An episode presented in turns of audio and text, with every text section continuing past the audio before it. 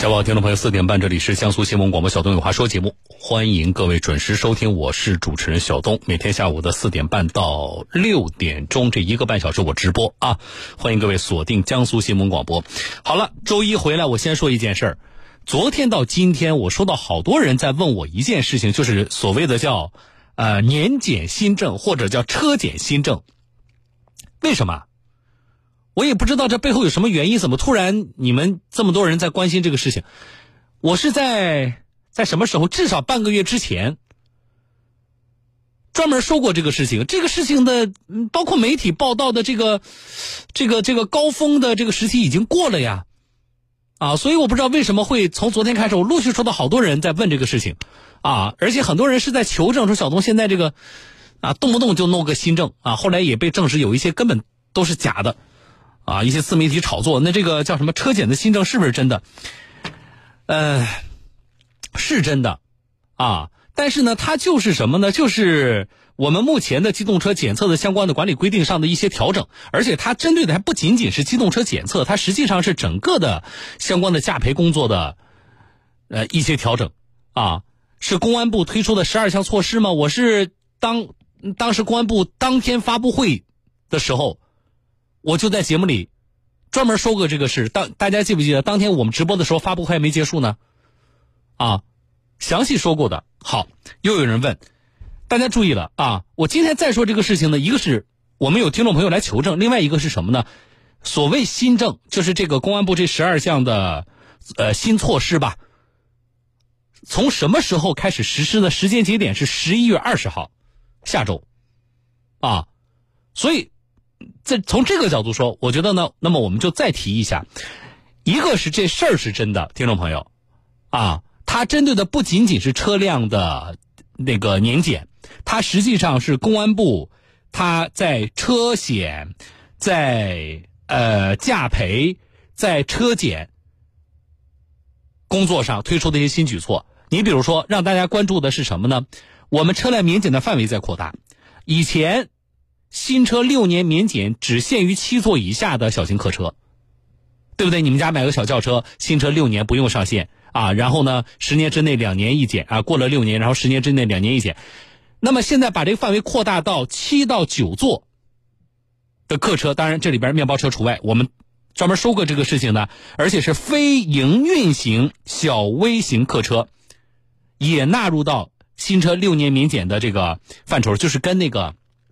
跟我们原来的私家车啊，七座以下小车享受同样的车辆免检的政策，啊，这个是这里边我觉得对大家影响会非常大的一件事情，这是一个非营运性。再强调一遍啊，还有呢，呃，私家车登记啊，是每个省目前是要求。啊，每个省市通办的，这个在江苏落实的比较好了啊。其实，在新政之前，我们就已经啊在做这个事情了。呃，再有呢，就是摩托车的驾驶证一证通考，指的是全国范围内啊一证通考。还有啊，还有那个驾培的，就是原来七十岁的时候就不能够考驾驶证了嘛。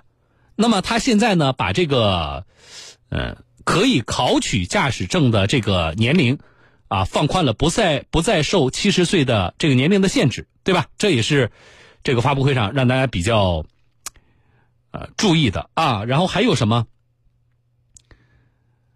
嗯，有一个试点机动车交强险信息的在线核检啊，但是这个怎么落地啊？目前我觉得还有待进一步的观察，对吧？就是十二项啊，再有就是扩大了体检的医疗机构的范围。啊，这个范围呢，它是扩大到了，就是，呃，比如说符合资质的二级以上医院，甚至乡镇卫生院、社区卫生中心。那这个呢，跟我们大家呢，这个不是不产生直接的关系。各地呢，我们希望把工作尽快的落实好。那么你去做这个，呃，体检的时候，啊，就是更方便了啊。嗯，差不多就这个，啊，就是一共十二项啊，跟大家比较关系比较紧密的。我觉得我们当时在节目里说过了啊，所以这事儿是真的。大家记住时间节点，十一月二十号就在下周了啊。然后呢，就是你去网上，呃，你去查的话，你不要查什么车检新政，你查公安公安部十二项新规或十二项啊措施就能查到，啊。那么以上的我说的这几个是大家我觉得跟我们的生活比较密切的，啊，跟大家的这个用车生活比较密切的几项啊。好了，这事儿我们再说一下啊，回应一下。我们这两天不知道为什么突然有很多的听众朋友在问这个事情，然后我再说下件事儿啊。我今天会说一个案例，呃，为什么说这个案例呢？这个案例其实不复杂，但是呢，我看了这个案例之后的感触，就是因为我日常。会接到很多的听众朋友跟我反映，大家遇到的，比如说麻烦呐，或者是大家的一些咨询啊，这里边相当比例的涉是都会涉及到法律方面的。然后呢，我就会发现呢，我们很多的听众朋友其实对有一些事情的，特别是一些啊一些涉及到自身的案例的判断啊，我哪一些维权的诉求是合理的？那这个边界在哪里？大家的判断呢还不那么明晰。啊，就是我要小东，我要起诉谁？那我能不能起诉他？我我占不占理呀？这是一个。另外，我起诉了，我能提什么诉求？我跟人家要钱吗？我还是要求法院判他坐牢？啊，要钱的话，以什么名义要？能要多少？就是我很深的感受是，大家在这方面完全是模糊的啊。所以我今天来说一个案例啊，是这样的。前两天的这个案例本身还是让我们觉得有点痛心的，因为有人死亡啊。苏州，一个人，一个驾驶人喝了酒了，然后在酒驾醉驾的过程中啊，在醉驾的过程中还肇事了，发生交通事故。发生交通事故之后呢，他还醉驾逃逸了，啊，结果他开的车坠河，驾驶员溺亡。那你说他的死亡怪谁呀？家属的反应是，啊，家属的反应是起诉了这个坠河车辆，在坠河之前不是发生了一个交通事故，是他把他撞了别人的车，然后呢，他撞完别人车不是逃逸吗？那么对方的车呢就追他，啊，因为想至少看清楚车牌号是什么呀，啊，撞了人怎么撞了车怎么能跑呢？那么家属就起诉了，在这辆车坠河之前发生交通事故的被撞的那辆车的驾驶人。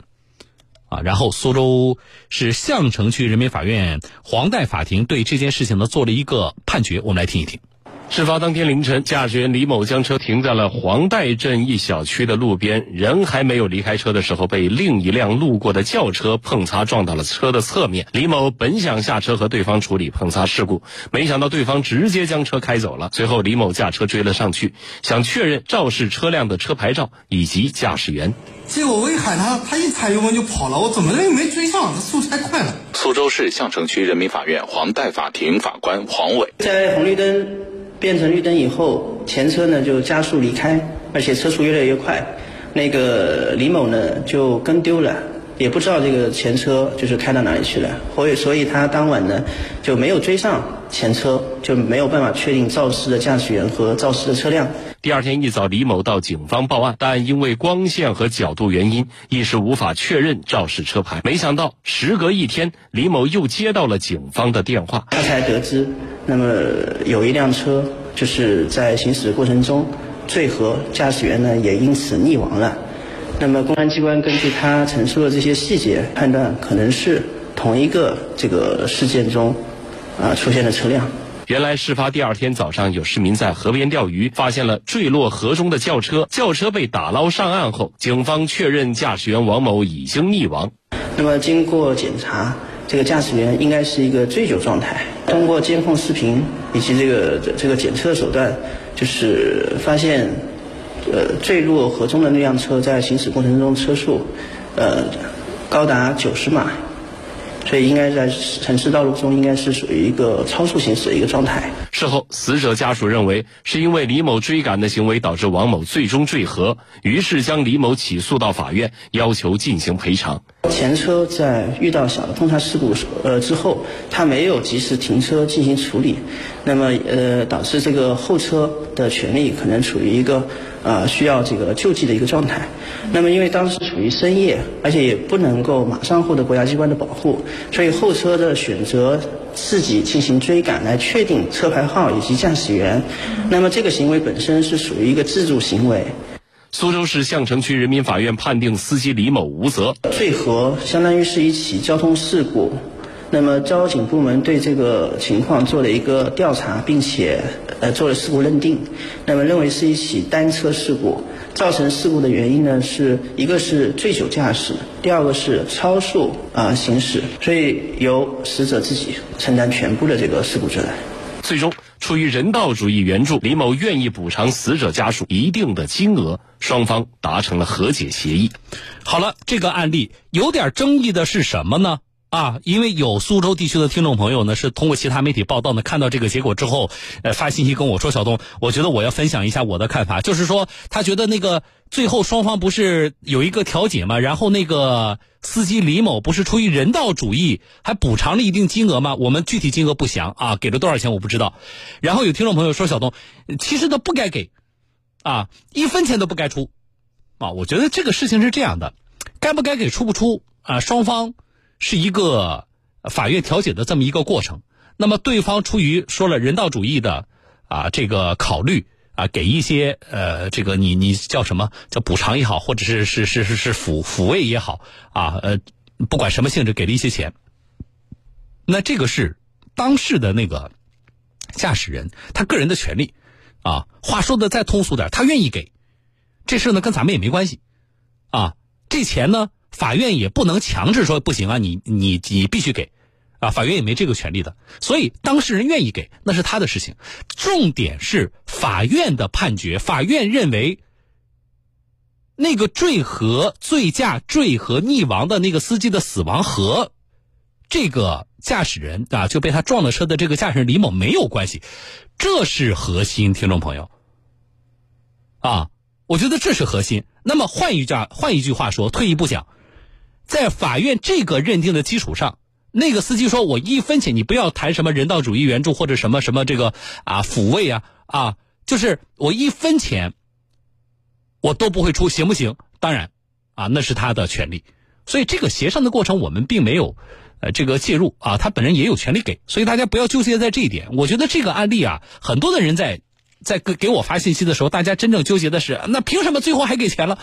啊，不是，我们不纠结这一点，关键看法院对这件事情的认定。这个有点像什么？前段时间我跟大家说过南京一个案例，大家记不记得？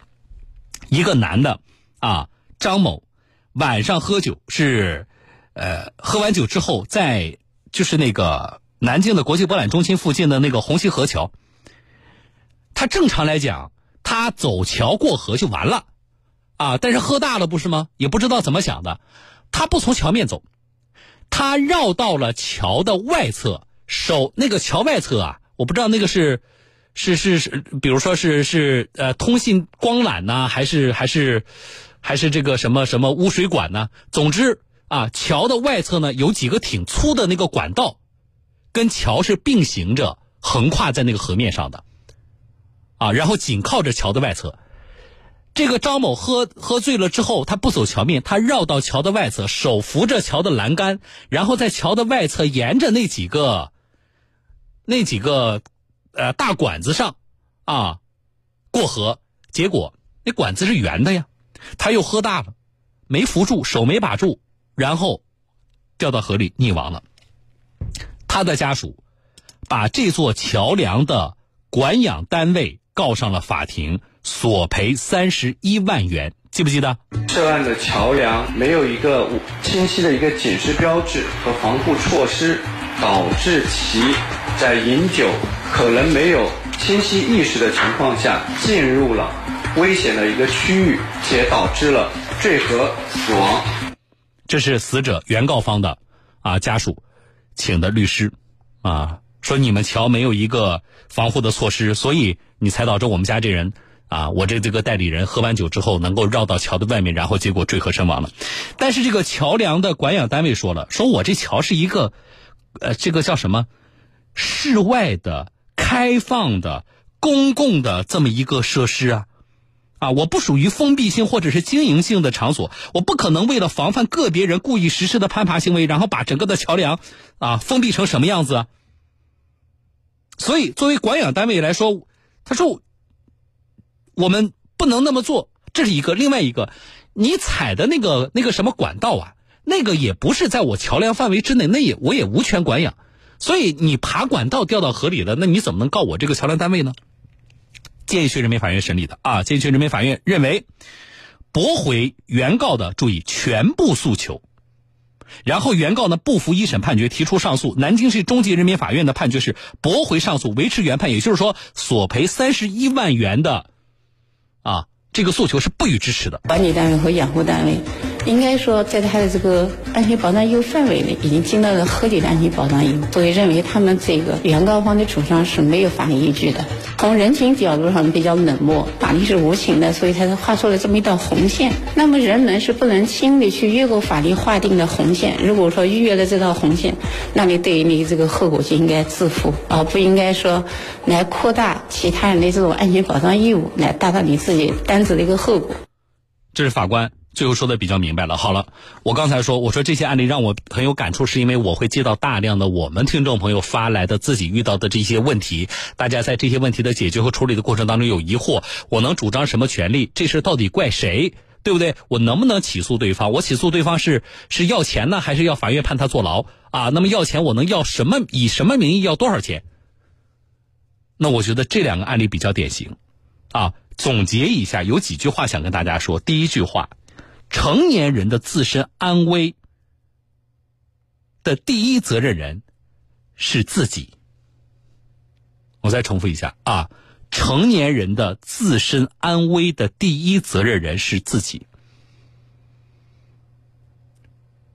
这是以上的两个案例里边啊，我觉得充分体现的，你自己的安全谁负责？是你自己。这是第一点，第二句话啊，这是我们稍微延伸一下，未成年人的呃安危的第一责任人是谁？监护人啊，未成年人的安危的第一责任人是他的监护人。很多时候，悲剧的发生是源于自己对自己生命不够负责任，所以呢，我们现在啊。就是有种什么思维呢？啊，在一部分人的这个观念里，仍然有种什么思维呢？就是，呃，这个词不一定恰当放在这里。所谓“死者为大”，啊，就是人都死了，你还不赔点钱吗？呃，法律难道这么无情吗？对不对？还有什么事情比一个人都已经死了还要大的事情吗？再极端一点的。思维是什么呢？我确实在有些个案里也看到了，啊，就是人都死了，一定是有人有责任的，也一定要找个人出来负责任。那么，我们今天再说这类案例，就是为了改变这种观念。听众朋友，啊，你可以你说小东，我也我也就是不太。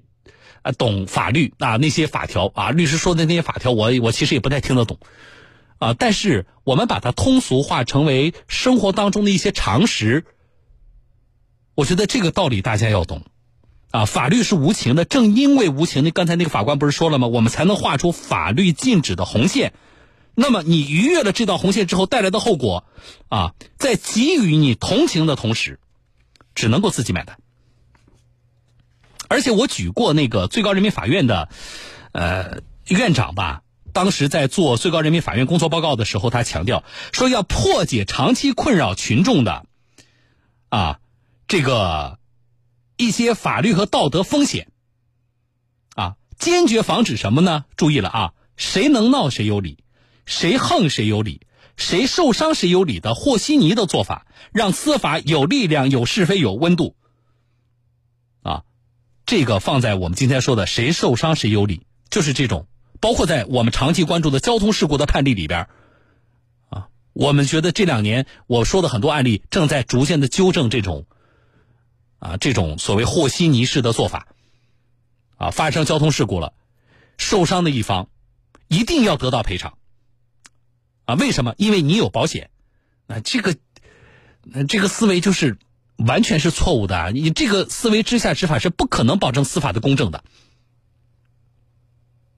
啊，所以，我们今天，啊，再说这种案例，就是希望能够借这些案例稍微，我们再做一些，啊，大家观念上的一些跟大家的一些沟通吧，好不好？啊，好了，这事儿说到这啊，呃，小薛薛说，小东老师我也同感，那自己的责任坠河是不是与他人无关啊？是的啊，然后呢，呃呃，这位听众朋友他认为苏州那个案例啊，说还是有点倒霉的啊，被别人无缘无故的碰擦了还要给钱。啊。嗯，呃，然后这位朋友说，他说个人理解啊，这是两起事故，他指的苏州的那个，第一个是碰撞嘛，第二个是坠河嘛，啊，两起事故溺亡者全是全责，啊，那么鉴于溺亡者是酒驾，呃，应该在遗产范围内赔偿无责方的损失，指的是因为他把人家车撞了，赔偿无责方的车损啊。平凡啊，平凡这说的这个事儿，对的，我也看到了。他说上次浙浙江有一个案例，一个骑电动车的撞墙了，然后和这个一样，对。呃，一个是骑电动车还是开汽车，我记不清了。啊，就总之这个人呢喝酒了，喝酒之后呢，是骑电动车还是开车，然后撞墙了，啊，呃，撞墙之后呢，很不幸人死亡了，结果他的家属呢把那个厂子给告了。啊，就是这个墙是谁的？墙好像是一个企业的一个工厂的，要索赔。医院啊，这个法院驳回所有诉求。啊，因为那个墙又没有建在路上。呃，坚持着我的坚持，这位朋友他说呢，以人为本，必须在大家都遵守法律法规的基础上啊，以人为本是必须提倡和弘扬的。说得好。行了啊，我们这类案例说到这里，稍后广告广告回来之后呢，五点钟我和大家说说一件事儿啊，我们所有的小东有话说的节目的听众朋友注意了啊，稍后有一个小福利，我觉得大家稍后听啊。